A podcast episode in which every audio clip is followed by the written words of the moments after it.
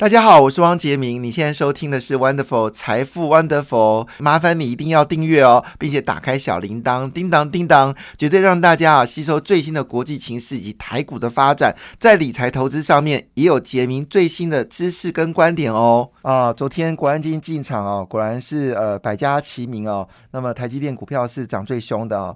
那当然很多的看多的市场的朋友在昨天是松了一口气哦。当然涨幅 OK 啦，没有超过四百点，有点遗憾哦。那昨天的国安基金确呃，国安基金确实有进场买进股票，但买的量不是很多。但是投资人觉得有国安基金五千亿兆，所以呃有追价的一个力道，好，这是一件好事了哈。不过放眼在昨天的股票市场呢，其实全球股市表现。呃，并不是那么的好哦。好，那大概台股是算是因为国安基金关系呢，好反市场的逆势走高。昨天整个欧洲股市是全面下跌哦，德国股市下跌一点一六个百分点。呃，法国、英国股市跌到零点七四哦，法国股市跌到零点七三。可是呢，事实上在昨天哦，欧元区的工业生产呢已经开始回温了。五月份的工业生产月增率是零点八个百分点，跟去年同期已经增加一点六个百分点了，高于预期。但这个好消息呢，并没有让 这个英国、欧洲股市上涨，倒是蛮特别的。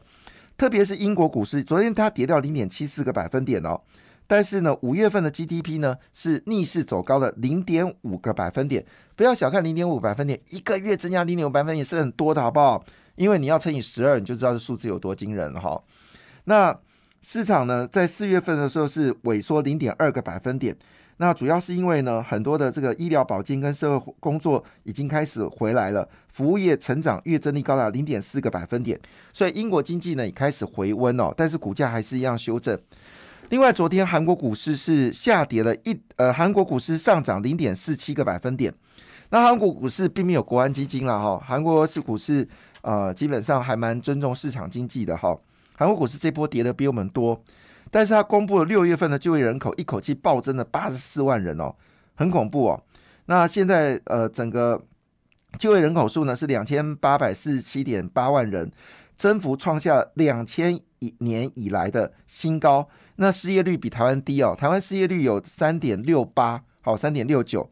那这个嗯，韩国失业率是百分之三。那而且数字呢是逐年在减少，比去年减少了零点八个百分点。好，就失业率啊是持续的减少当中。那新增就业人数呢是连续十六个月增长。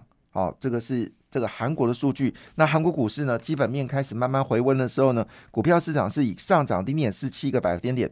大家比较关心是安倍哦，因为安倍已经过世了，所以日本股市到底状况如何呢？好，因为。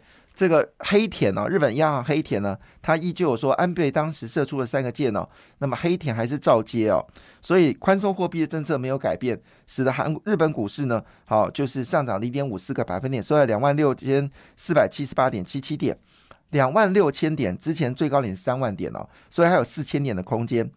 那昨天呢，中国股市是回温的，上海综合指数上涨零点零九个百分点，深圳指数上涨零点。五九个百五六个百分点，主要是公布的出口数据非常好，好像增长了十九个百分点呢。所以这个数据呢，呃，推升了中国股市上涨。那我们台湾出口也是大幅增加啊，我们增加十六个百分点，那是外资砍的哈，外资砍台股，所以造成台股一个下跌。台股并不是基本问题，虽然半导体有点有点担心，消费性电子有些担心，面板有些担心，驱动 IC 有点安心。好，但是呢。大体上呢，还是属于一个增长的一个状况。那昨天美国呢公布了这个 CPI 高达九点一个百分点哦，这数据哈吓死人了哈。那这个年增率九点一个百分点，那么本来呃道琼是开高，后来走低嘛，最后又又回温哈。那非半指数呢，最后是唯一四大指数里面收红的。其实纳斯达盘中是有上涨的，那最后都下跌，但这种涨跌幅度还 OK 啦，都在。呃，道琼跌比较多，跌到零点六七个百分点；纳斯达克是跌掉零点一五个百分点；非半指数呢指指数呢则上涨零点七五个百分点。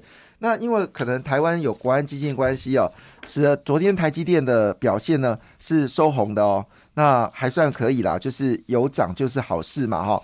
那回头一件事情呢，就是昨天的这个九点一个百分点呢，确实让市场呢。非常担心哦，就是会不会七月份呢？美国会一口气升息四码？其实这没有什么了不起啊，在一九九四年的时候，Greenspan 的时候也曾经一次就升一个百分点，在美国这并不是一件很恐怖的事情，所以我们也不用太特别去关心这个事情。反而这个消息出来之后呢，大家比较担心的事情是，到底全球原物料价格的变化是如何哈？那特别说明一件事哦，其实为什么我觉得韩国的经济是可以值得去参考的？我并不是因为我最近追韩剧追到过头，对韩国人特别有兴趣，而是韩国的央行呢比较像一个正常的央行。那我们台湾央行呢要加油了哈。那因为通膨的一个增加的情况之下，韩国呢昨天继续升息两码，好，那些利率已经到二点二五个百分点，是连续第三次的一个升息。那也是去年八月来的第六度升息哦。那我们台湾好像只升息了两次嘛，哈，一次升一码，一次升零点五码。但是我们核心物价指数还是往上走高。所以换个角度来看哦，其实利率政策也称叫台币政策。那纽西兰昨天也一口气升息两码，是连续三度的升息两码。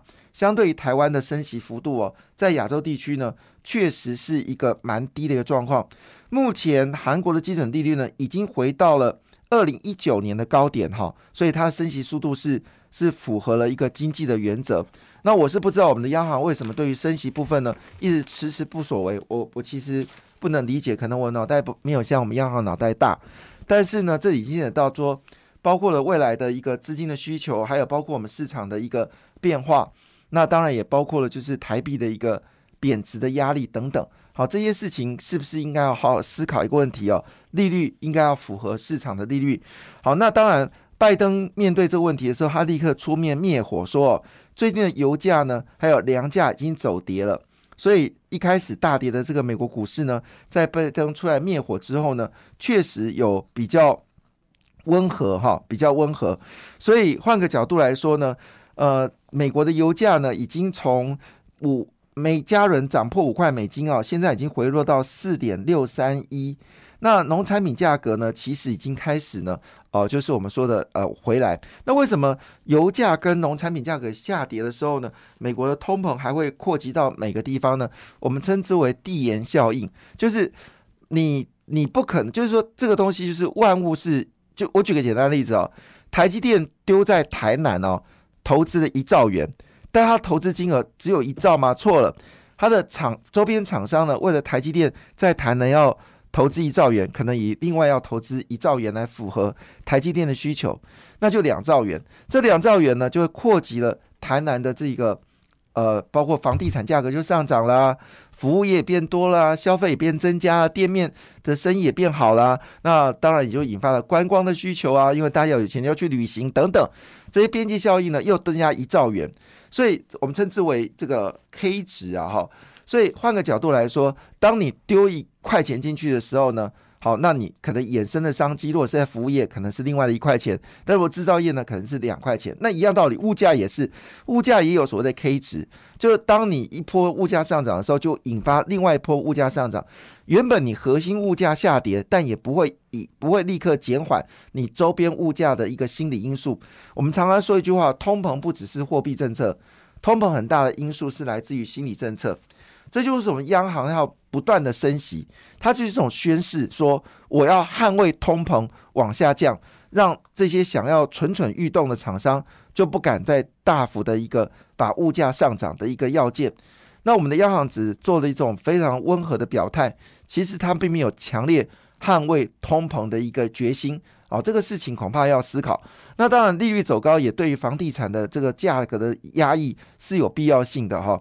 那这里面也包括各个地政府的各个政府的囤屋税，是不是要从三点六调到十个百分点呢？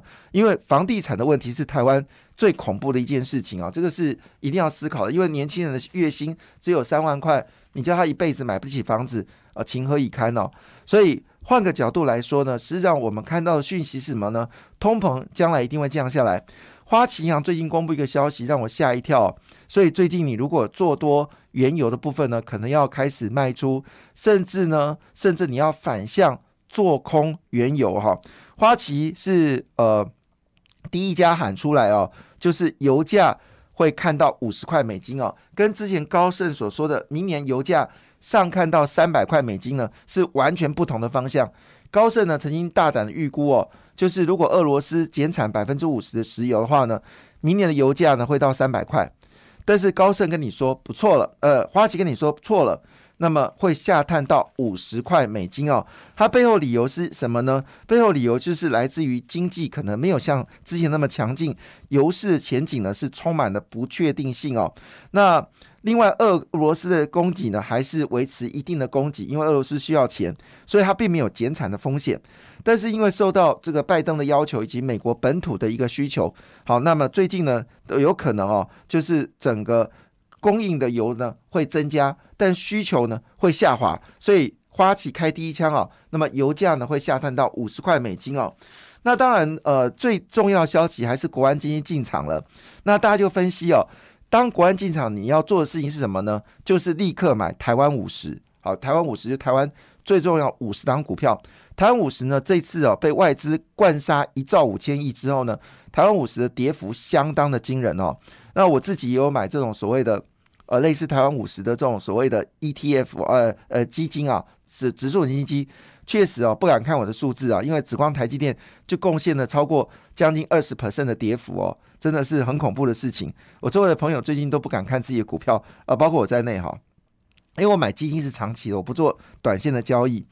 那以目前为止呢，就是关股哈，就是关股跟国安基金呢买进的股票呢是台泥、台塑、南亚。台化、台达电、红海、台积电、广达、华南金跟兆丰金，那这些大部分都是属于台湾五十的一个成分股。同时间要留意一件事情，这件事也令人雀跃哦。我应该这么说一句话：，其实这次国安基金呢，呃，要进场是由国家来做决定的，对与错，呃，这个我们就不评评论了。但是呢，事实上呢，就一个呃，就是我们说的金管会的角度来看呢，其实他应该要道德劝说这些厂商呢。也跟着政府国安基金进场的时候呢，买进这个库藏股哦。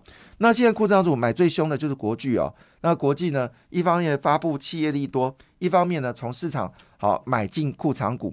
我也奉劝哦，像友达、群创，特别是这些公司，千万不要用减资的方式来做，应该是有买进库藏股的方式。特别也呼吁像金相店哦，你们赚那么多钱，基本上不应该用减资的方式。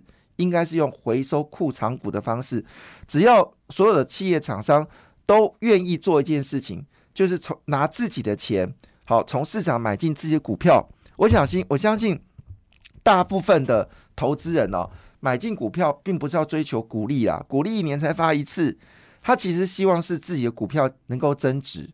那增值最有效的方式，你减资就等于是在泼这些散户的这个呃冷水嘛。为什么？因为你大股东一股十块钱，以金象店来说，很多人买在九十块钱。那我的减资，我是用九十块减呢，你是用十块减呢，所以当然一定不一样啊。所以像这些这个时候做减资的企业，其实是一件很糟糕的示范。好，那应该做的事情是，与其你赚这么多钱，不如从市场回收库藏股。那库藏股回收库藏股的话，当然市场的流通性就变少了，股价就得到支撑。那加上国安基金还有投信法人跟我们一起来买，我相信台股才可能稳定在一万四千点。如果只是靠五千亿区区五千亿国安基金对付不了啦，对付不了。国外的这个 卖超台股是拿着轰炸机来卖的，他夹了两台轰炸机，一个是所谓的量化宽松的钱，好。呃，现在回收了。另外就是利率提升了，资金回流到这个呃，就是我们说的这个固定收益的市场。所以这两架轰炸机，那个前面已经看到炸了一点五兆元，后面还会炸多少钱，其实真的不知道。那你要避开这个轰炸机的原因，就是大家一起来收库存股哦。那据了解呢，有三十五家生技厂商呢，都开始回收。库藏股哦，那当然这里面的公司呢，也包括最著名的就是何康生哦。何康生呢，现在是红海的最爱，也可以值得关注哦。那这个。呃，另外一部分呢，就是有关台积电的消息哦。那么今天台积电要法说了，这是非常重要的一个讯息哦。那昨天外资呢，啊看好这次的法说会哦，那么回头买进台积电哦。那么昨天股价呢是冲到四百七十块，从低最低的四百四十块呢，已经大涨三十块啊。那昨天 ADR 也是一个上行的动作。这时候我们发现一个消息，这很诡异哦，联电竟然有高阶主管在时候出脱五百张的股票。哦，那拜托大家一起不要买联电了，把联电给卖掉。哎，这时候你卖股票是什么意思啊？哦，我觉得又不是要缴税，所以如果是这样的话呢，联电就是一个不值得投资的一家公司哦。那当然，这个情况下，如果你要吃国安基因豆腐的话呢，记得就是买台湾五十。那当然，这个时间点大概保存期的是大概三周。